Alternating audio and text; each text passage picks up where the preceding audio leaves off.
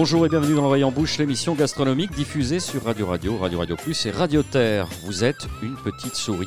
Vous avez le privilège d'assister à notre réunion préparatoire. Les mines sont renfrognées, les participants ont l'air concentrés ou tenaillés par l'envie d'une mixion future qu'on devine rapidement inexorable. Sans moufter, ces ganaches restent vissés à leur siège, anticipant la moindre réaction de leur chef, parfois sévère mais toujours juste, à savoir moi-même. Mon regard embrasse la pièce, nous devrions être quatre fantastiques. Je me rends compte rapidement que nous ne sommes que trois pauvres bougres baillant au corneille. Un coup d'œil rapide sur l'Instagram de Marina Bonour, ancienne caviste et experte des choses de la gastronomie, me renseigne sur l'endroit où elle se trouve. J'aurais dû tiquer quand elle m'avait annoncé benoîtement son départ pour Saint-Orens. Une mer étale, des corps rosissants sous le soleil de la mer Égée, Ondine et Ondon, un languille sur un transat bon marché, quelques traces de sel sur leur peau mordorée. N'en jetez plus sa passion pour les monastères et plus prosaïquement leurs moines, les cénobites qu'on devine tranquilles, la conduite à diriger ses pas et son enthousiasme vers la patrie d'Homère et Santorin en particulier. Pas de panique, nous allons trouver un ersatz, un pis-aller, un plan B. Mon regard d'airain se tourne sur l'équipe. Michael Lecomberi, le fameux chef du Rocher de la Vierge, est ailleurs. Il s'apprête à tomber dans les bras de Morphée, à deux doigts de laisser échapper l'épais volume des mémoires d'Antonin Carême. Bon, allez, on laisse tomber cette piste. J'apostrophe incontinent Nicolas Rivière, un petit être blafard recroquevillé dans un coin de la pièce qui tente avec une candeur touchante d'échapper à ma sagacité. Toi Jeune enfançon, à peine sorti d'une jeunesse que j'imagine troublée, te sens-tu capable de reprendre le flambeau là où Madame Marina Bonour l'a laissé choir, tout à sa précipitation, d'aller se faire boire chez les Grecs? Oui, monsieur, marmotta l'insolent. Eh bien, grand Dieu, je te prends au mot, comme l'on dit à Mykonos. Nous allons voir si ta faconde d'écrivain contrarié se montrera à la hauteur de ta prestigieuse devancière. Voilà, la situation était rétablie, nous pouvions reprendre le cours de cette réunion éditoriale et aborder le sommaire de notre émission. Nous recevons aujourd'hui un chef toulousain reconnu, au regard espiègle et aux boucles folles. C'est Simon Carlier, chef entre autres du restaurant Solide, qui a accepté d'être passé sur le grill, qu'il en soit remercié. Mais avant de lui donner la parole, il est d'usage de faire confiance, malgré ses habitudes de chatemite, à Nicolas Rivière pour introduire l'émission.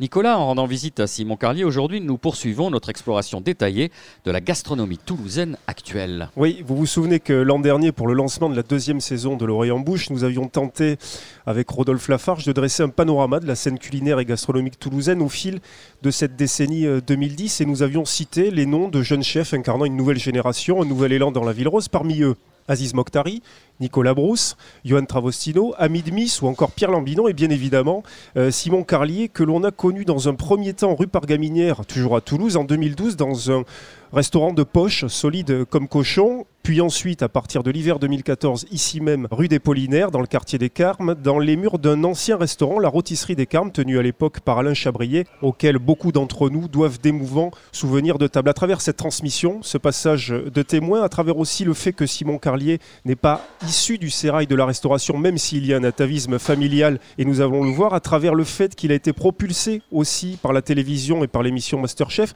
à travers les événements qu'il organise comme Liquide chez Solide ou encore le partenariat avec le le théâtre Garonne. À travers tout ça, on a sous la main un chef qui symbolise peut-être davantage que les autres les tendances d'une époque et c'est bien évidemment l'occasion de saisir avec lui l'esprit et les évolutions de ce temps-là. Je vous propose euh, de revenir rapidement euh, sur ce que vous avez balayé en introduction. Nicolas Simon Carlier, bonjour. Bonjour. Vous êtes originaire de l'Aude, de Limoux plus précisément. Alors la cuisine n'était pas votre premier métier puisque vous êtes ingénieur de formation.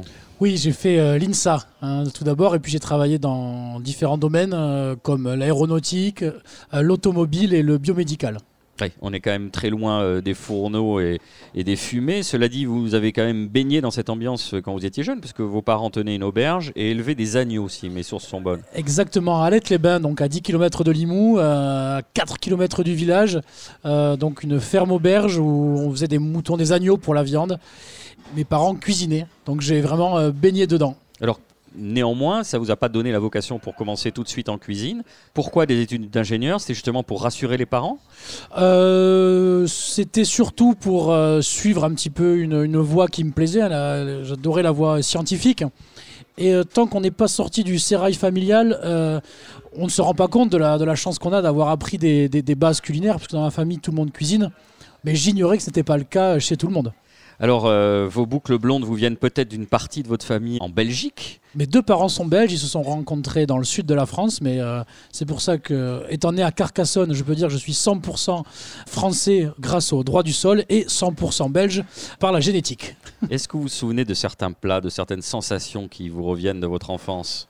Ah, plein, plein, plein. Euh, mon, père était un, grand créatif euh, pour l'époque, un des plats qui seraient peut-être plus classiques euh, aujourd'hui. Mais je me souviens de, son, de sa terrine, de son, son chèvre chaud. Hein. Si aujourd'hui c'est un plat qui paraît très classique, il y a 30 ans, ça, on n'en trouvait pas dans le sud de la France par exemple. Et mon père qui avait d'abord fait antiquaire se baladait dans toute la France, il a eu la chance de, de goûter plein, plein de choses et euh, qu'il avait remis à, sa carte quand il a ouvert euh, son auberge. Donc j'ai ces souvenirs de, ces, de, ces, très beaux produits. On a toujours bien mangé. Euh. Forcément, l'agneau qu'on produisait, c'était le meilleur. Mais ça veut dire qu'il y avait quelque chose d'un petit peu cruel, à l'instar du film Le silence des agneaux, vous sympathisiez avec les agneaux, que vous partiez dans la vie comme un jeune chien fou, et, le dimanche d'après, parfois, votre ami, votre compagnon de jeu se retrouvait dans le plat. Oui, mais c'était fait de manière assez naturelle puisqu'on était euh, effectivement proche de, tout ce qu'on produisait. Non, mais là je vous chambre évidemment, c'est-à-dire c'est le principe, vous l'avez dit, d'une ferme auberge, c'est-à-dire qu'il doit y avoir un pourcentage de produits qui doit être élevé sur, euh, sur place. Élevé sur place, et effectivement. Mais c'est vrai qu'on allait, on, récupérait les champignons euh, dans les 100 hectares de, forêt qu'il y avait autour, les produits de la chasse, les agneaux, les volailles que, que, l'on élevait tout le cycle était respecté. Donc, je j'étais pas du tout choqué. Ça me paraissait naturel et, encore aujourd'hui. Il y a d'autres personnes de votre famille qui ont embrassé la carrière de, cuisinier ou cuisinière? Alors euh, ma sœur a travaillé avec moi pendant euh, quelques années. Elle avait fait, euh, elle, une formation. Elle a travaillé avec moi pendant 5 ans en tant que chef pâtissière.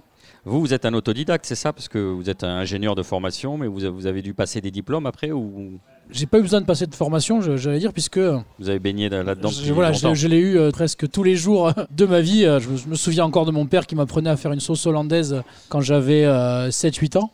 Donc voilà, ces, ces bases-là, je les ai, je les ai vues, je les ai pratiquées depuis ma plus tendre enfance. Nicolas Rivière. Ce savoir-là, acquis auprès de vos parents, vous avez le sentiment qu'ils sont suffisants pour se lancer je pense que euh, effectivement de l'avoir pratiqué et puis d'avoir fait des événements culinaires, puisque pendant mes études d'ingénieur, mais pour euh, pouvoir payer euh, ces bières, on va dire, les à côté, les à côté, c'est vrai que j'organisais des, des, repas mais pour toutes les associations aux alentours. J'avais créé un club de nologie et de gastronomie et je faisais à manger ben, au début pour 10, 15 et à la fin on faisait des repas pour 80 personnes. C'est pas suffisant bien sûr si vous vous imitez pas à fond. On n'est pas non plus formé après, après un CAP ou un BEP, c'est l'expérience de le pratiquer tous les jours et, avec passion. Nicolas Parce qu'il y a quand même évidemment, et ça les professionnels le répètent souvent, un immense répertoire de gestes et de techniques à maîtriser. Vous, comment vous avez fait pour acquérir tout cela au fil du temps? J'ai pas souvenir d'avoir appris, mais c'est vrai que de les voir tous les jours, on disait, vous savez, chez les maîtres euh, sushi, on, avant de, de, toucher euh, un grainerie, on, reste pendant un, an à, regarder. Et je pense que j'ai passé mon enfance à, à, regarder euh, mes parents cuisiner. Et donc, il y a plein de choses qui se font naturellement. Je, par imprégnation. Par imprégnation, des gestes que j'avais jamais fait d'ailleurs parce qu'il y a des recettes euh, que j'avais pas fait moi-même mais en, prenant le produit euh, je sais pas il y a alors c'est finalement pas tant instinctif que ça parce que ce sont des choses que j'ai vu faire peut-être tellement de fois que quand il s'agit de les refaire moi-même c'était plus simple Nicolas Rivière le, disait dans l'introduction, vous êtes aussi connu parce qu'en 2012, vous avez participé à, à Masterchef. Alors, est-ce qu'on peut parler véritablement de bascule à ce moment-là? Euh, alors j'ai participé à Masterchef justement parce que j'habitais à l'époque à, Paris et je euh, redescendais à Toulouse et je voulais ouvrir mon restaurant quoi qu'il arrive. Donc euh, je me suis dit tiens ben, pourquoi pas des, gens m'ont suggéré de participer à l'émission. Trois personnes différentes la même journée. Je me suis dit bon ça c'est un signe. un signe, il faut il faut y aller. Et bon ben on, on, lance comme ça une ligne à la mer et puis on voit jusqu'où ça, nous mène. Quoi. Il a suffi d'un signe. Vous l'avez euh, là encore euh, rappelé tout à l'heure, Nicolas, vous avez ouvert tout d'abord un, petit restaurant par la taille uniquement, euh, rue Pargaminière, solide comme cochon. Pourquoi le cochon déjà comme première expérience Alors c'était, le, restaurant, le premier restaurant s'appelait Solide. Hein. donc c'était quand on a ouvert le deuxième qu'on a renommé cet endroit Solide comme cochon. Autant pour moi. Dans l'esprit copain comme cochon, bien sûr. oui, c'était un restaurant coup de poing dans le mur, comme dit Pudlowski. parce qu'il faut commencer. Effectivement, si j'étais autodidacte et que j'avais pas suivi de, de formation pour, pour, me lancer, il fallait quand même rester humble et euh, recommencer un petit peu, faire ses preuves en commençant de, de, bah, de zéro, hein, parce qu'il y avait 12 couverts, je faisais tout. Nicolas? Oui, c'était absolument minuscule comme, euh, comme restaurant. Quand vous poussiez la porte, c'était une porte coulissante, si je me souviens bien. Vous aviez déjà le nez quasiment dans les casseroles. Ah oui, on était dedans directement imprégné, donc euh, c'était tellement euh, serré que les, les- certains plats, les, les gens devaient se les passer hein, euh, pour, pour arriver. D'ailleurs, certains avaient les boules, ils voyaient passer des plats, ils disaient c'est pour moi. Non, c'est pas pour vous, c'est la table à côté. Non, pas encore pour vous. Mais c'était tellement proche qu'on pouvait presque manger dans, manger dans l'assiette euh, Du voisin. Oui, on pouvait confondre. hein, ouais, c'est- Bon, ça donnait son charme aussi à l'endroit. hein. Donc aujourd'hui, vous nous recevez euh, chez vous, à l'ancien emplacement de la rôtisserie des Carmes, rue des Paulinaires. Là, vous dites bon, ça y est, j'ai fait mes preuves, je me débrouille, euh, le succès est au rendez-vous, on va commencer à, à voir un peu plus grand. Oui, c'était alors voir un petit peu plus grand. Alors euh, effectivement, j'ai À tous égards, hein, pas uniquement en termes de superficie. Non, non, mais oui, oui, c'était surtout aussi pour pouvoir avoir euh, une équipe, euh, se, se- se- se- développer, pousser un petit peu plus loin parce qu'au bout d'un moment, on était limité dans ce tout petit endroit. Et c'est Christian Autier, le, le célèbre écrivain toulousain, grand amateur de, de bonne chair, qui, qui m'a glissé à l'oreille que la, la rôtisserie des Carmes était à vendre. Et bon, là, ça a été le. Je suis rentré, j'ai fait 3 mètres et j'ai dit c'est ici. C'est souvent des signes. hein. Nicolas. Effectivement. Oui, la rôtisserie des Carmes, dont je rappelais en introduction qu'elle avait été tenue par, par Alain Chabrier. Quand vous avez repris ce restaurant, est-ce que vous avez d'une certaine manière essayé de vous inscrire dans une filiation avec lui ou est-ce que vous êtes arrivé avec ben, finalement votre propre personnalité directement? Alors j'arrivais effectivement avec le petit parcours que j'avais, euh, et on a renommé le restaurant, hein, ce qui était difficile parce que c'était un restaurant qui existait depuis très longtemps. Je retrouvais dans la cuisine d'Alain des, choses que j'aurais pu retrouver dans la cuisine de, mon père. Et j'ai voulu ramener ça euh, euh, sur la table, donc euh, cuisiner les produits tripiers. C'est quelque chose que j'adore, euh, que j'adore faire et que Alain euh, adorait faire aussi. Et donc on, on l'a mis à la carte où peu de restaurants le faisaient à, à ce moment-là. Voilà, ça c'est vraiment une filiation, j'allais dire. Quelqu'un qui a beaucoup compté aussi pour vous, vous ne l'avez jamais caché, c'est évidemment Yves Candebord qui vous avait un peu pris sous son aile en quelque sorte dans l'émission euh, Masterchef. Oui, ben Yves Candebord, ça c'est, j'allais dire, si on, je dois retenir euh, qu'une seule chose euh, dans cette émission, c'est la- l'amitié que j'ai aujourd'hui avec, Yves Candebord, parce que c'est, quand même un, très grand monsieur de la gastronomie. Et c'est des gens qui peuvent vous, vous influencer, vous faire avancer d'un, simple conseil. C'est quelqu'un qui vous a suivi au-delà de cette émission dans le temps, vous continuez à le voir aujourd'hui? Oui, on continue à, à se voir. euh, euh, J'étais honoré de, de faire un quatre mains avec lui euh, euh, il y a quelques temps. Hein, soirée d'ailleurs assez épique, hein, je ne dois rien vous cacher. Oui, épique, dans l'oreillette, on me dit il y a eu du vin. Il y a, oui, oui, oui, oui, il y avait du vin, il y de- avait, il y avait un accordéon. Pas que, euh, nous dit Mika. C'était, c'était un grand, un, grand micro, moment. Mika. Prenez le micro si vous avez des choses à raconter. Non, mais c'est vrai que pour. euh, euh, c'est- quelqu'un qui sait, qui, sait, qui sait accompagner, qui.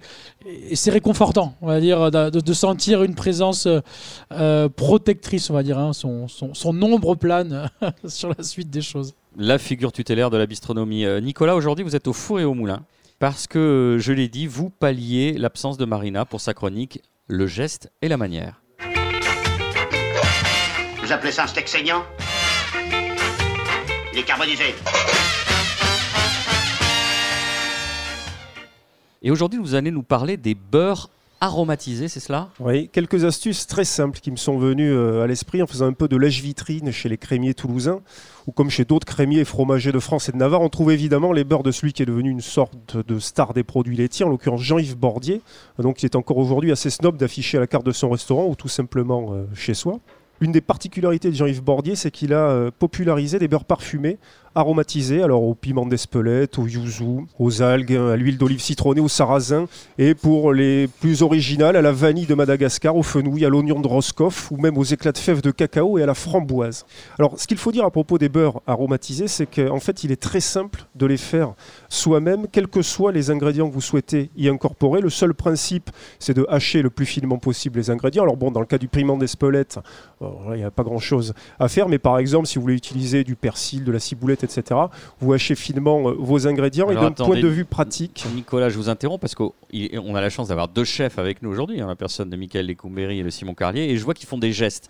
Messieurs, si vous avez des choses à ajouter à la chronique de Nicolas, n'hésitez pas. Oui, d'un point de vue pratique, l'idée est de faire monter lentement euh, votre beurre en température dans une casserole. L'idéal étant de le faire au bain-marie, ça évite euh, éventuellement de le brûler si vous êtes un peu distrait à l'image de Michael Lécumberry. Et puis, dès que le beurre est suffisamment souple, suffisamment malléable pour qu'on puisse, l'aide du cuillère en bois, amalgamer les ingrédients finement hachés, bien vous le faites. vous amalgamez, vous placez tout ça dans un récipient à large bord, vous couvrez, vous tirez du film alimentaire plastique, vous tirez de large bord parce que le principe, ça va être ensuite, une fois que le beurre aura un petit peu figé, de pouvoir rouler des boudins, un peu sur le modèle d'une ballotine, et puis ensuite vous placez au frigo et puis vous pouvez le ressortir. Euh, comme ça, vous en coupez les tranches pour assaisonner ce que vous voulez. J'ajoute si vous voulez utiliser ces beurres pour des cuissons, ces beurres aromatisés, il va falloir auparavant les clarifier, sinon vous allez risquer de les faire brûler. La clarification du beurre, ça consiste à porter le beurre à l'état liquide, toujours doucement, parce que sinon vous allez le faire brûler, et au bout d'un moment va se former à la surface du beurre une sorte de pellicule blanchâtre qui contient de la caséine et du lactose.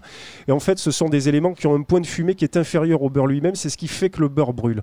Vous les enlevez à la petite cuillère ou au tamis, ensuite vous laissez votre beurre redescendre en température, vous pouvez l'utiliser en cuisson, par exemple avec des noix de, des noix de Saint-Jacques ou alors avec des riz de veau en sauteuse. Voilà une façon très très simple de faire ses propres beurres plutôt finalement que d'aller les acheter euh, chez le crémier. Enfin, d'aller acheter les beurres aromatisés bien évidemment.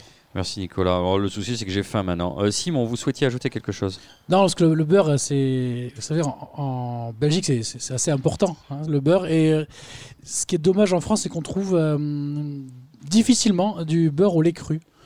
Et ce beurre au lait cru, a la particularité d'être un exhausteur de goût en, cuisson, notamment quand il commence légèrement à rancir. Eh vous savez, on connaît le, beurre rance qu'on utilise pour les, dans la cuisine euh, maghrébine, bien sûr. Et euh, pour une cuisson, alors faut pas que soit trop rance, sinon on va avoir un goût euh, de fromage, mais sur une côte de bœuf, un beurre au lait cru qui a quinzaine de jours, c'est magnifique. Donc j'en fais venir de Belgique. Et je trouve qu'il est, euh, pour moi, c'est le meilleur beurre. La mafia, la source familiale. Nicolas Oui, et alors à propos de beurre, je le dis à l'attention des auditeurs, vous oubliez les dates limites de consommation. Le beurre, ça peut se garder autant qu'on veut, c'est simplement comme le dit Simon, ça va juste rancir.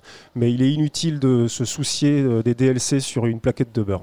Par contre, là, on prend bien soin de le euh, filmer, hein, parce que comme c'est une matière grasse, et comme je vous dis, exhausteur de goût, mais aussi capteur. récepteur, capteur de, de, tous les, ce que vous allez avoir dans votre frigo. Donc, si vous avez un roquefort à côté d'un beurre non filmé, ben vous aurez un beurre euh, sans avoir besoin de le mélanger. Hein, si en plus vous avez un melon dans le frigo, alors là, c'est la, totale. Mais si on a une truffe, ça marche Oui, effectivement. Alors ça, vous allez le voir arriver très vite chez les crémiers parce qu'on va s'approcher gentiment de Noël, le beurre à la truffe. Ça, vous pouvez le faire vous-même aussi. Ça vous coûtera dix fois moins cher que d'aller en acheter dans le commerce. Allez, je vous propose qu'on fasse une première pause musicale. Vous restez avec nous. On se retrouve dans quelques instants pour continuer notre échange avec Simon Carlier et nos chroniqueurs.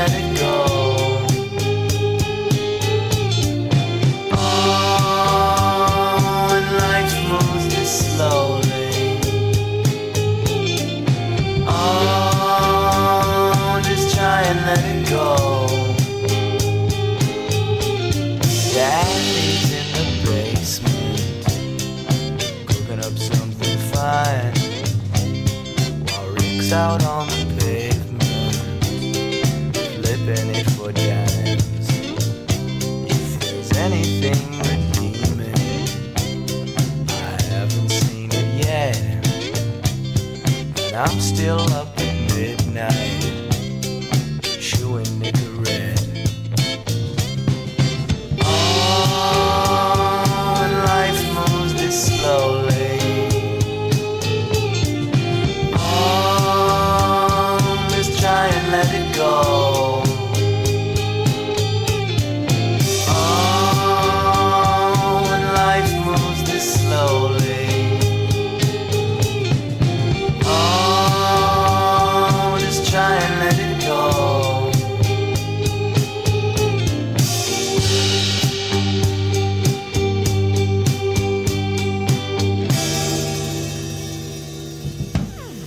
Merci d'être fidèle à l'Orient Bouche, l'émission gastronomique de Radio Terre, Radio Radio et Radio Radio Plus. Notre invité est Simon Carlier, à la tête du restaurant Solide et du Bistrot Garonne. Alors, pour être totalement transparent, pour ce deuxième restaurant, vous êtes associé à un jeune basque plein d'allant qui s'appelle, je lis difficilement son nom, je le déchiffre, Michael Ekumberi. Alors, le connaissant, qu'alliez-vous faire dans cette galère, Simon Carlier? Écoutez, on, partage euh, pas mal de valeurs euh, en commun, notamment le, le- le goût de la- des chevelures euh, chatoyantes. Chers auditeurs, chères auditrices, il faudra aller voir sur Internet euh, leurs euh, faciès respectifs pour comprendre la blague. Donc, c'est tif et tondu, voilà. Non, c'est vrai qu'on on, ben, on partage cette, cet amour de la, de la cuisine canaille, du, de l'amitié aussi en cuisine, euh, le, le vin nature. euh, on n'a pas de souci à, à se comprendre. Avec Michael Lecumberi, on est toujours dans la gourmandise et justement, on va se pourlécher les babines d'avance avec votre plat du jour.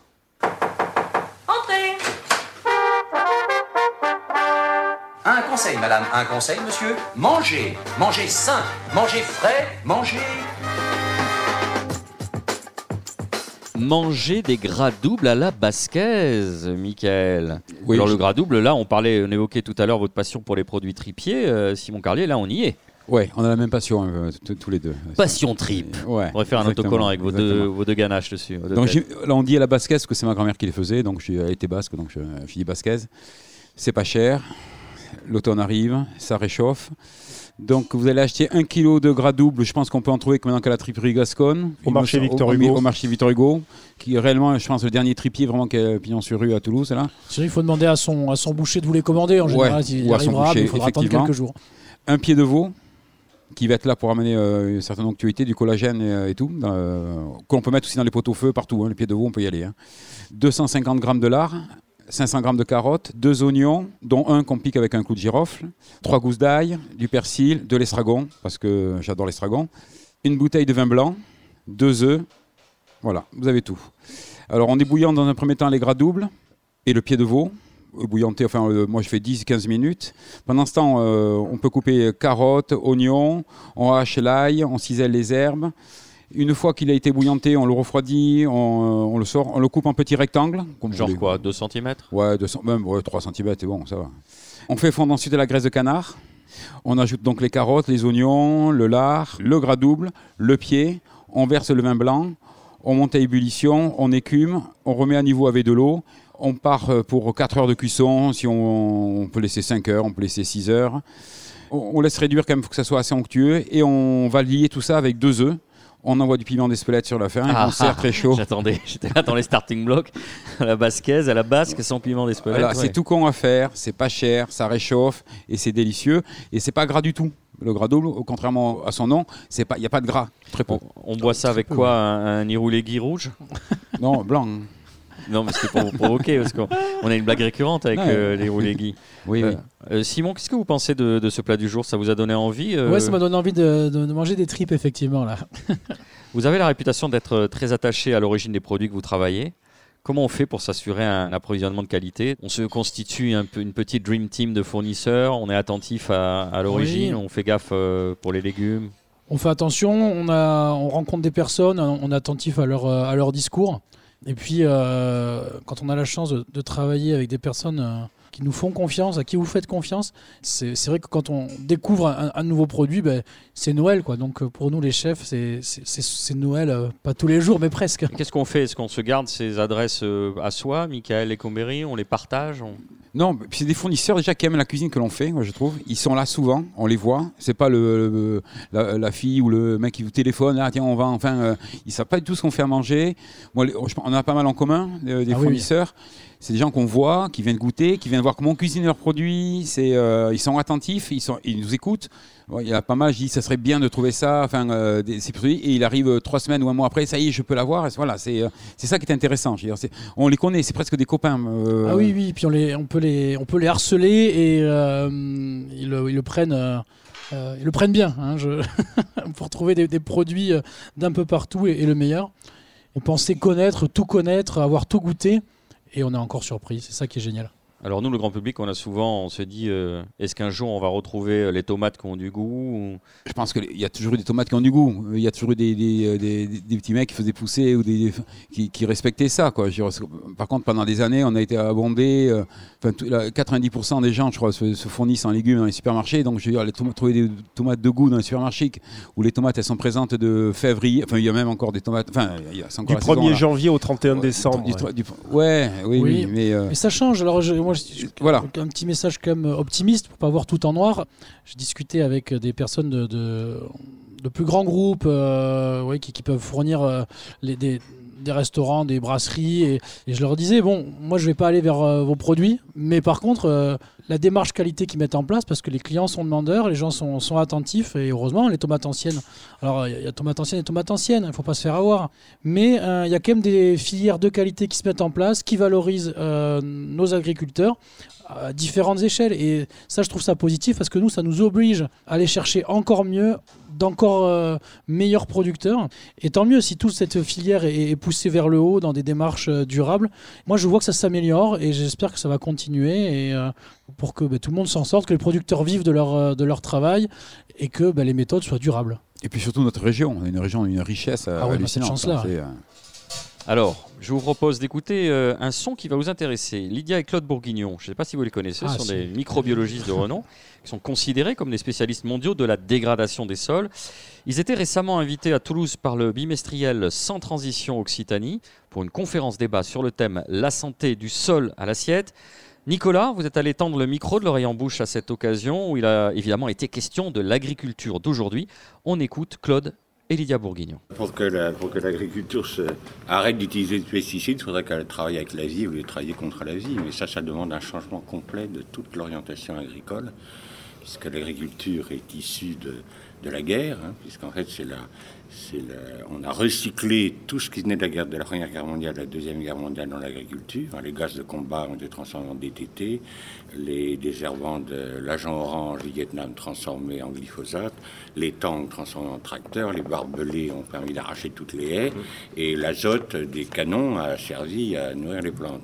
Donc il faut que l'agriculture, au lieu d'être mortifère, comme elle l'est à l'heure actuelle, reprenne, retravaille avec l'Asie et non pas contre elle. Donc travaille avec les microbes, travaille avec la faune du sol, etc. Donc c'est un, changement complet d'orientation de l'agriculture. Refaire de l'agronomie au vrai sens du terme. Rotation, association, travailler dans l'équilibre agro-silo-pastoral, le champ, la forêt et la prairie, avoir des animaux pour avoir du fumier, etc. C'est re- refaire tourner un cycle vivant. C'est quoi l'agriculture? C'est la domestication d'un écosystème sauvage.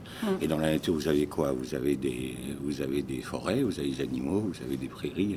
Donc c'est ça, c'est recréer ça, mais géré par l'homme. Oui, mais je trouve qu'il y a quand même un problème, ça fait sans parler de nous, mais il y a des lanceurs d'alerte. Nous, on a commencé il y a 30 ans. Je veux dire, là, c'est parce qu'on est la tête dans le mur, et là, il y a urgence. Alors on dit il faut arrêter le glyphosate. Oui, il faut arrêter le glyphosate.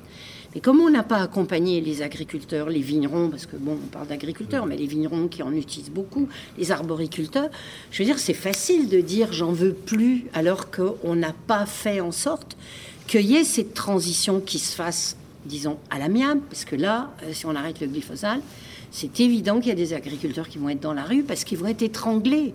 Et il y a un véritable problème au niveau des agriculteurs. Je défends absolument pas le glyphosate, mais du jour au lendemain, de demander à des agriculteurs qui sont pas dans la reconversion, qui n'ont pas encore compris comment faire cet équilibre agro-silvo-pastoral, du jour au lendemain, quand on interdit, on interdit aujourd'hui, on accepte, demain on n'accepte plus. Ça va, ça, peut pas se passer comme ça. Donc c'est c'est toujours parce qu'on est comme ça devant le mur que là on décide, alors que la sonnette d'alarme, le glyphosate, c'est le serpent de mer depuis combien d'années où les, les, lanceurs d'alerte, les gens disent il faut arrêter le glyphosate, il faudrait faire une transition. Et là, bien entendu, tout le monde agite et tout. Enfin, je ne le souhaite pas, mais il va y avoir un clash. Il fallait faire une transition pour aider les agriculteurs. Surtout en France, hein, nous sommes le seul pays au monde où l'enseignement agricole ne dépend pas du ministère de l'Éducation nationale, mais dépend du ministère de l'Agriculture. Et le ministère de l'Agriculture a tout fait pour qu'on n'enseigne pas l'agriculture biologique et, et, les fondamentaux, les fondamentaux de la biologie du sol. Donc on a un retard énorme dans l'enseignement. Ça y est, maintenant l'enseignement commence à s'y mettre. Mais le problème, c'est qu'on demande, comme dit Lydia, aux agriculteurs de changer du jour au lendemain, alors qu'on les a pas aidés depuis 30 ans euh, à, à faire une démarche euh, évolutive. C'est ça, il est là le problème. Je veux dire, si on est dans une agriculture durable, alors la première critique, c'est de dire qu'on nourrira pas l'humanité. Il va falloir remettre des gens à l'agriculture. Il faut que des jeunes, des moins jeunes, mais la population se remette à l'agriculture si on veut une agriculture durable et respectueuse de l'environnement. Mais à partir du moment où on, on accepte ces règles-là, réellement, les multinationales, il y a moins d'argent à gagner pour eux, puisque la nature, on acceptera ses lois, on acceptera ses règles, parce que là, on parlera, comme faisaient les anciens, de vocation du sol, c'est-à-dire qu'on dira pas, tiens, moi je veux du maïs là, moi je veux. On va, et à ce moment-là, ça sera beaucoup plus facile pour les agriculteurs. Il faut développer les filières. C'est tout un changement de, concept. Alors que là, pour l'instant, ben, on voit quelque chose qui ne va pas. Tout de suite, une multinationale va dire Ah, mais moi j'ai le produit miracle qui fait que vous aurez plus de pucerons. Moi j'ai le produit miracle qui va faire pousser vos. Mais c'est pas ça, l'agriculture. En fait, c'est reculer toujours, toujours vers quelque chose où on va être obligé d'y aller. On va y être obligé d'y aller. Il faudra. On est, on est dans un système totalement aberrant mm. et euh, on fait du maïs irrigué alors qu'il n'y a plus d'eau. Enfin, oui, on est au lieu de faire du sorgho qui consomme pas d'eau, on a plein de plantes, hein, de milieux secs. Hein. Non, non, on va toujours chercher ce qui rapporte le plus d'argent aux marchands de tuyaux, aux marchands de pompes. Voilà, c'est que l'agriculture est orientée par des, des lobbies. Elle n'est pas orientée en fonction de l'écosystème, de l'écologie et de l'environnement. Oui, et puis il n'y a pas de respect de la nourriture. Quand on parle de la viande comme un minerai, on est dans l'exploitation agricole. On n'est plus dans le respect de la durabilité des choses. Quand euh, on vous dit que le minerai, euh, les gens pensent à le minerai, non, c'est le charbon, ah ben non, c'était la viande, ça, c'est choquant quand même. L'agro-industrie fait du cracking comme l'industrie pétrolière. C'est-à-dire que maintenant, on, c'est tout, tout, ce qui est euh, les pains industriels, etc., c'est issu de cracking. C'est qu'on sépare dans, la, dans le grain de blé, on sépare des molécules, de l'amidon, etc., et on restructure des voilà. choses qui sont, dont on est en train de découvrir que c'est très mauvais pour la santé. Donc on, traite la nourriture comme c'était une matière euh, inerte. Et nous, on pense que, euh, alors c'est sûr, il faudra remettre de la main-d'œuvre, mais sans, sans, critiquer les citoyens, parce que chacun, euh, nous aussi, on, mais en fait, le, monde citoyen, le monde urbain est complètement déconnecté de la nature. Hein. On entend là, des fois, à la météo, ah ben il va pleuvoir. Mais bonté divine, mais on faut remercier le ciel qui pleuve. Ça fait, on n'a jamais connu une telle sécheresse. Alors, mais parce qu'on est, ces, ces, personnes sont déconnectées de la nature et l'agriculteur, il ne vit tous les jours qu'avec la nature. S'il pleut pas, ça va être dramatique. S'il pleut trop, c'est dramatique. S'il y a de la grêle, c'est dramatique. Effectivement, on dit que l'agriculteur, il est jamais content, mais il a une véritable épée de Damoclès avec le climat. Et le climat, non seulement on parle de réchauffement de la planète, mais il est complètement déréglé. Nous, on était, euh, on travaillait pour nous. Là, il y a 15 jours, on parlait, on avait 35 degrés, et puis on, 15, 3 jours après, on descend à 15. Enfin, il y a quelque chose qui. Et pour les agriculteurs, ils ne peuvent pas gérer ça. Savent jamais. Je pense que c'est la seule profession qui ne sait pas s'il va gagner de l'argent dans son année. Vous pouvez perdre en une journée tout ce que vous avez fait par une année. Un gel ou la grêle. Là, s'il y a de la grêle et que ben, les gens n'ont pas récolté, c'est zéro. Aucun industriel prend ce risque-là. Aucun. Il n'y a que les agriculteurs. Alors Nicolas, on sait que les époux bourguignons peuvent parfois avoir ce qui peut être perçu de l'extérieur comme des postures d'imprécateurs, mais en l'espèce, euh, leurs opinions euh, qu'ils ont depuis 20 ans sont en train de rejoindre celles du plus grand nombre. Si on veut aller plus loin dans cette euh, réflexion, vous nous conseillez euh, leurs livres Voilà, deux livres. Le premier, Le sol, la terre et les champs pour retrouver une agriculture saine, paru au Centre de la Terre en 2008. Et puis un opuscule plus récent, paru chez Actes Sud en 2017, Manifeste pour une agriculture durable. Simon, on sait que vous aimez le vin. Oui, ah bon, mince. Ouais, Vous aimez les transitions comme ça? Oui, oui, euh, sympa. je- Là, je fais ça de façon cool. Pas dit Simon, vous êtes un, ce qu'on appelle communément euh, un Un- ivrogne, à l'instar de Michael Un Lecumberi. alcoolique notoire, effectivement. Un alcoolique notoire au sens de l'OMS, mais nous le sommes tous, qui ne l'est pas finalement. hein. C'est la tempérance qui m'inquiète davantage. Euh, blague à part, euh, il y a plus de 350 références à la carte de votre restaurant? Oui, oui, encore, on n'a pas tout mis. Euh, Oh. On a quelques bouteilles cachées au fond, au fond de la cave. Oui, on, travaille beaucoup euh, avec, euh, avec les producteurs, des, des vignerons euh, principalement en nature, bio et biodynamie. C'est vrai que la, cuisine dans, le repas français, hein, j'ai du mal à la concevoir sans le vin. Bah, vous n'êtes pas le seul. Nicolas qui remplace là encore au pied levé Marina Bounour, c'est le moment pour lui de prendre en main cette fameuse chronique, les carnets de vigne. Tu voulais pas qu'il boive, t'avais qu'à pas le servir. Dans le fond, vous méritez pas de boire. Tu pourrais, je sais pas moi, reprendre un peu de vin au repas, un demi-verre. Un demi-verre, non, on va pas s'arrêter en si bon chemin. Vous nous proposez euh, aujourd'hui une petite balade dans le Gard, Nicolas Rivière. Oui, plus exactement dans les costières de Nîmes, auparavant appelées les costières du Gard, et je vous propose d'aller dans leur partie la plus méridionale en fait, celle dont les vignes tutoient la Petite Camargue, qui est euh, cette zone située à l'ouest du delta du Rhône quand on regarde euh, une carte et qui est comprise entre Saint-Gilles, Lunel, Vauvert et Aigues-Mortes, c'est-à-dire finalement pas si loin que ça de Montpellier. On se fait une image très lointaine de la Camargue, mais une partie d'entre elles fait partie euh, de la région euh, Occitanie. Au cœur de cette petite Camargue, à Galician, tout près de l'étang du Scamandre, s'est installé en 2003 un couple de vignerons, Émilie et Brice Bolognini. Leur domaine s'appelle le Mas Melé, du nom d'un petit mas du XVIe siècle, qui faisait office auparavant de gîte sur le chemin de Saint-Jacques-de-Compostelle. Un domaine composé de 27 hectares, dont 17 sont en production et 12 en vieilles vignes, tout cela complanté, comme c'est très souvent le cas en costière, de Nîmes, de Syrah, de Grenache, de Mourvèdre, de Carignan et de Cinsault pour les rouges et les rosés, puis de Roussanne, de Vermentino et de Vionnier pour les blancs. Les vignes sont plantées sur des terrasses d'alluvions et d'argile rouge qui bénéficient en fait d'entrées marines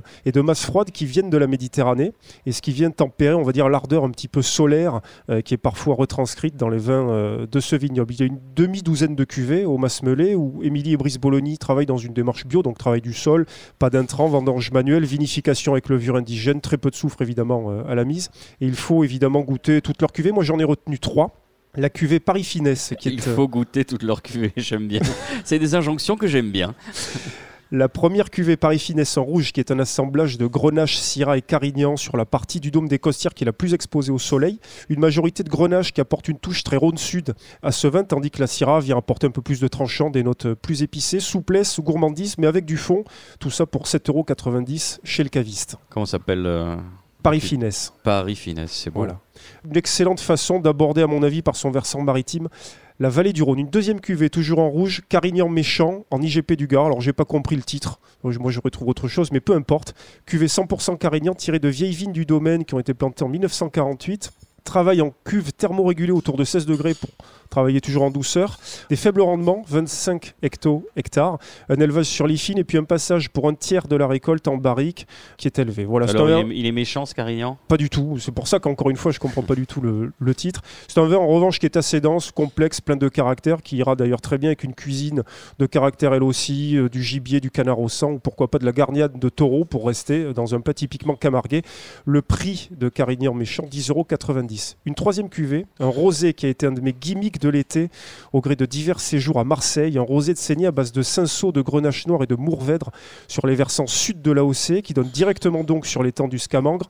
Égrappage total, macération pelliculaire à froid sous gaz inerte, et puis euh, extraction douce là encore, débourbage statique au froid, bref, un travail tout en dentelle pour un rosé qui est vraiment absolument croquant avec des notes salines, là encore apportées par la proximité maritime. Ça s'appelle Lily Rose, ça vaut 7,95€. Et puis, même si je ne vous ai pas parlé donc des blancs du domaine, vous pouvez en savoir un peu plus en vous adressant directement à Émilie et Brice Bolognini au Masmelé, chemin des Salines à Vauvert. J'ajoute à l'attention de, quelques happy few que depuis deux ans, le vigneron Eric Pfifferling du domaine de Langlore à Tavel fait un vin rosé avec euh, des raisins qui viennent du Masmelé, un 100% carignan issu de vieille vigne, macération d'une nuit. Les jeunes disent c'est quoi? C'est une tuerie? Ben voilà, c'est une tuerie. Merci Nicolas. Je vous propose qu'on fasse une deuxième pause musicale de l'oreille en bouche. On se retrouve juste après ce moment suspendu.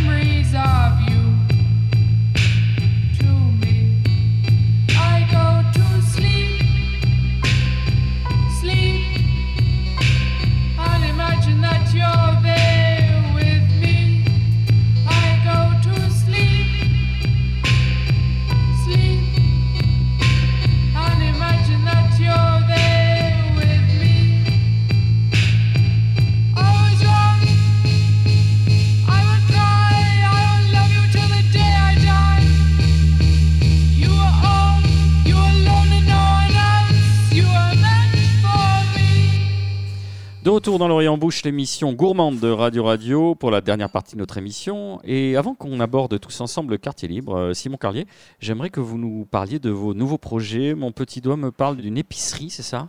Oui, alors une épicerie euh, euh, que nous montons avec des personnes qui travaillent avec moi au Solide, Florent Chatillon et David Guts, donc mon second et mon chef sommelier, avec qui on a eu ce, ce projet, donc rue Pharaon, épicerie Les Champions, euh, où on fera de la petite euh, restauration à, à emporter et euh, les produits qu'on a sélectionnés depuis pas mal de temps. Vous avez intérêt à être bon, les gars, parce que s'auto-proclamer les champions. euh, Alors c'est humoristique, hein, les, les, les champions, champions. Moi, je- quand j'étais petit, j'allais, on allait, on allait aux champions. Euh, je trouvais euh, marrant euh, ce petit clin d'œil euh, et on a décliné un peu bah, tout cet euh, univers. ouais. Moi, je le rappelais Mammouth, parce que je suis un peu plus vieux que vous. Oui, parce que Mammouth écrase les prix. hein. Il y a une contrepétrie qu'on ne fera pas. Elle est lancée. euh, on- Alors bah, écoutez, là on termine euh, les travaux, donc c'est imminent. euh, donc voilà, je, je- C'est marrant, il y a- on, on voit les, vos phalanges qui blanchissent. Vous êtes en train de tenir du bois, genre de toucher du bois. Vous voulez que ça marche absolument, Simon Carlier? Oui, non, mais on, alors on sait que euh, vu, les, vu les produits qui seront euh, proposés, on n'a pas trop de crainte. Après là, forcément, comme à tous les travaux, euh, on, espère qu'on tout sera livré à temps. On l'espère avec vous. C'est le moment de notre quartier libre. Et à tout seigneur, tout honneur, vous le savez si vous êtes des fidèles de l'émission. Vous ne le savez pas, sinon, mais c'est pas grave. C'est Michael Lecumberi avec euh, l'heure de un livre, un chef. À 23 ans, j'ai gagné le concours du meilleur cuisinier asiatique en leur préparant un, un méchoui. Un méchoui Tu pipotes pas un peu, toi Jamais je pipote. Vous avez choisi de nous présenter un livre, ma foi, fort original et pas loin du conflit d'intérêts. Un livre qui s'appelle Cuisiner 5 fruits et légumes par recette d'un jeune chien fou, hein, on l'a dit. Deux chiens de fou. Deux, deux chiens fous qui sont. Euh, Pierre et Simon.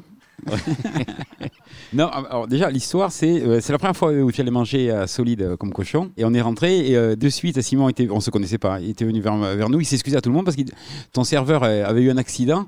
Et ce jour-là, tu faisais tout. C'est-à-dire euh, le, le service, là. euh, t- et en sortant, voilà, on a, on a acheté ce petit livre-là. On a passé un moment extraordinaire, Oui, on s'était régalé. euh, On n'est pas à la télévision, il faut expliquer que la personne qui se cache sous le, nom- le prénom de Simon, c'est un livre de recettes de Simon Carlier Oui. et de Pierre. De Pierre ben, euh, Lefebvre, euh, qui est chef à Caen et qui avait participé aussi à l'émission euh, Masterchef avec moi, euh, avec qui on s'était très bien entendu, et euh, un livre qu'on avait fait éditer chez euh, Milan. hein, donc euh, on a travaillé localement. Et j'avais adoré parce que déjà à l'époque, non mais je connaissais pas. Il y avait, il y avait un risotto de riz noir vénéré dedans. Il y avait des, il y avait des petites choses que je, je connaissais pas personnellement. Donc des petites choses un peu d'avant-garde. On est en quelle année? On est en 2013, Ouais, hein. ouais, 2013.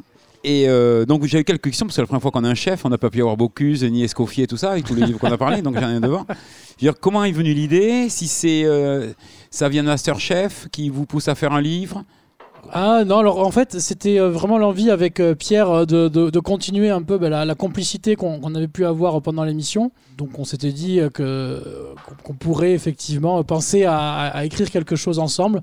Et en contactant Milan, ben, ils ont eu cette idée de, produire ben, plusieurs carnets. Donc on en a écrit cinq. Euh, Ça a été euh, une aventure hein, puisqu'on n'y connaissait euh, rien à- à la- à- au monde de l'édition. Donc euh, on a fait les recettes, le- les photos, tout ça.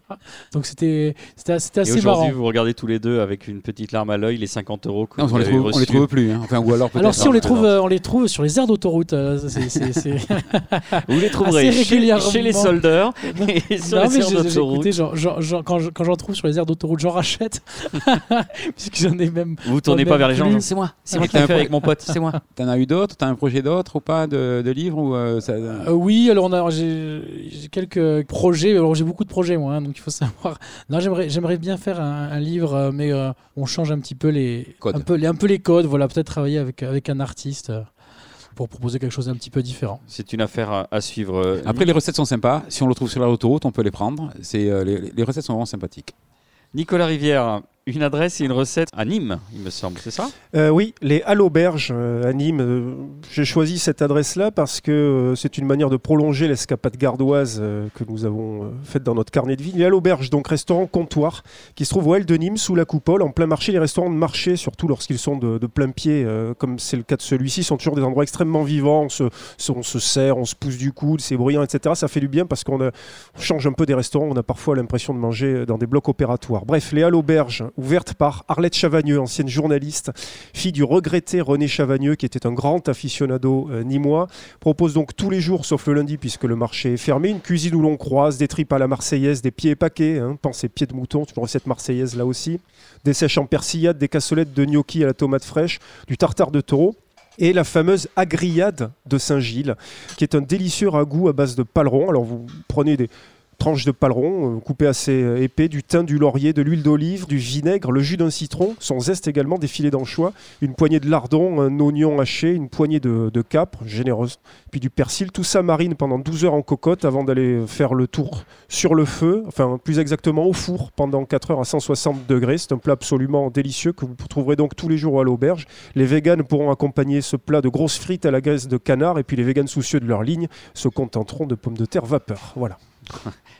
Petite attaque gratuite, sachant que s'il y a la graisse de canard, les véganes ne pourront pas avoir le plaisir de manger ces frites. Mais ils mangeront pas non plus le paleron. hein. Et je vous confirme, nonobstant que j'y suis allé cet été, que c'était, j'ai mangé ce plat et c'était très bon. Vous avez raison. La naissance d'un nouveau salon, mi-livre, mi-raisin. Oui, Salon du livre et des vins d'auteur qui se tiendra les 14 et 15 décembre prochains à la Bellevilloise, 21 rue Boyer, dans le 20e arrondissement euh, de Paris, et qui réunira une trentaine d'éditeurs indépendants ainsi qu'une trentaine de vignerons euh, naturels au programme dégustation, rencontres, lectures, dédicaces. C'est organisé par Antonin Yomi Amunategui avec la collaboration de l'Obs et de Nourriture Fut. Puisqu'on parle de salon, le 28 octobre à Perpignan, Birancy, le salon d'Hérancio-Sec, et puis les 9 et 10 novembre, le Cirque des Vins Nature à Balma, avec là encore une trentaine de domaines invités. Vous souhaitiez souligner aussi un changement à la tête d'Omnivore. Exactement, Luc Dubanché, qui était directeur de la publication et de la rédaction du Foodbook Omnivore, a annoncé qu'il quittait euh, ses fonctions. Il avait créé la revue Omnivore en 2003, une revue semestrielle, incarnation de la jeune cuisine en quelque sorte, et plus globalement observatoire des évolutions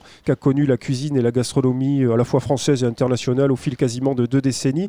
Depuis 2017, Omnivore avait rejoint le groupe GL Events. Luc Dubanché euh, va d'ailleurs désormais s'occuper du pôle événements et festival du groupe Omnivore Foodbook, pour sa part, continue son aventure. C'est Audrey Vacher qui demeure la rédactrice en chef de la revue, euh, revue qui est désormais dirigée par Romain Rimbaud, qui était jusque-là le responsable de la régie commerciale. Il n'y a plus rien à ajouter, vous avez fini votre quartier libre. Exactement. Voilà. Merci beaucoup. Simon, je me tourne vers vous. Est-ce que vous avez des coups de cœur, des envies à nous faire partager? Oui, alors je- bien sûr. Alors je- juste pour rebondir hein, sur les, les- les- les- comment dirait le, le mercato, on va dire. hein, il y a eu donc François Régis Gaudry aussi, euh, euh, s'en va de, de l'Express. C'est un ancien de Atabula qui prendra en les pages gastronomie. Mais moi, je voulais vous parler de. Déjà, on est sur la saison des. de- on est sur l'automne. hein, On a la- les arbouses. Je ne sais pas si vous voyez ce que c'est, ce petit fruit. hein, quand on va chercher les, les champignons, qu'on va ramasser les châtaignes, ben, n'hésitez pas à aller cueillir aussi euh, ben, les arbouses parce que c'est un fruit que je trouve euh, délicieux. euh, Est-ce que vous pouvez le décrire pour nos alors on dirait, euh, on dirait un virus du sida. Voilà, pour euh, rien vous cacher. C'est une petite, euh, une petite euh, rouge-orange. euh, avec euh, voilà comme, comme des petits pics tout autour. Mais il faut pas hésiter parce que c'est vraiment très bon. Il y a des petites graines à l'intérieur mais qu'on peut croquer. C'est assez suave. C'est très riche en vitamine C. Ça pousse chez nous et puis ça accompagnera très bien le gibier en cette période Parfait. Une autre recommandation, un autre coup de cœur, un coup de chapeau? Non, je tenais à signaler euh, que Nicolas Servant, hein, qu'on a connu euh, dans son restaurant du, du Bon Servant, euh, est aujourd'hui chef à l'Alouette, un restaurant où j'ai je n'ai pas eu encore la chance d'aller manger, mais dont on me dit le plus grand bien, qui se situe à, Victor Vic- Hugo. à Victor Hugo, exactement. C'est tout, Simon? Euh, je voulais juste vous dire Ah. que je me suis je, euh, mis à la poularde en vessie. Et euh, écoutez, je, je conseille à tous les chefs d'essayer cette recette qui n'est pas si compliquée qu'on pourrait le penser. Non, c'est vrai que dans certaines émissions de télé-réalité culinaire euh, comme Top Chef, à chaque fois c'est une épreuve, ils ont tous peur, ils ont peur de le percer. Ils ont... Et là, vous nous confirmez euh, Alors, il c'est faut. euh, C'est tout à fait faisable euh, si on respecte bien le- les choses par- importantes, les Ouais. étapes. Surtout, il faut savoir faire un bon nœud. Hein, euh, donc, euh, ce n'est pas pour les cuisiner à chaussures à scratch. Exactement. Et si vous avez des marins dans la famille, c'est le moment de leur poser des questions sur les nœuds. Merci Simon Carlier d'avoir accepté notre invitation. Merci à Marina Bounour, in absentia, Michael Lecumberi, Nicolas Rivière, ainsi qu'à Luc Magrina, notre président à vie. Merci à notre réalisateur Bertrand Roch pour la mise en onde de cette émission. C'est une émission, je vous le rappelle si vous ne le saviez pas, qui est produite par l'homme qui a vu l'homme qui a vu l'ours et qui est diffusée sur Radio Radio, Radio Radio Plus et Radio Terre. Vous pouvez aussi nous retrouver sur notre page Facebook qui est mise à jour par un petit lutin facétieux ou en balado-diffusion sur radio-radio-toulouse.net, iTunes, SoundCloud, Mixcloud ou Spotify. On se quitte avec une citation de Roger Nimier, extraite des Enfants Tristes. Les caresses sont moins indécentes que les mots. Rendez-vous dans 15 jours. Merci de votre fidélité.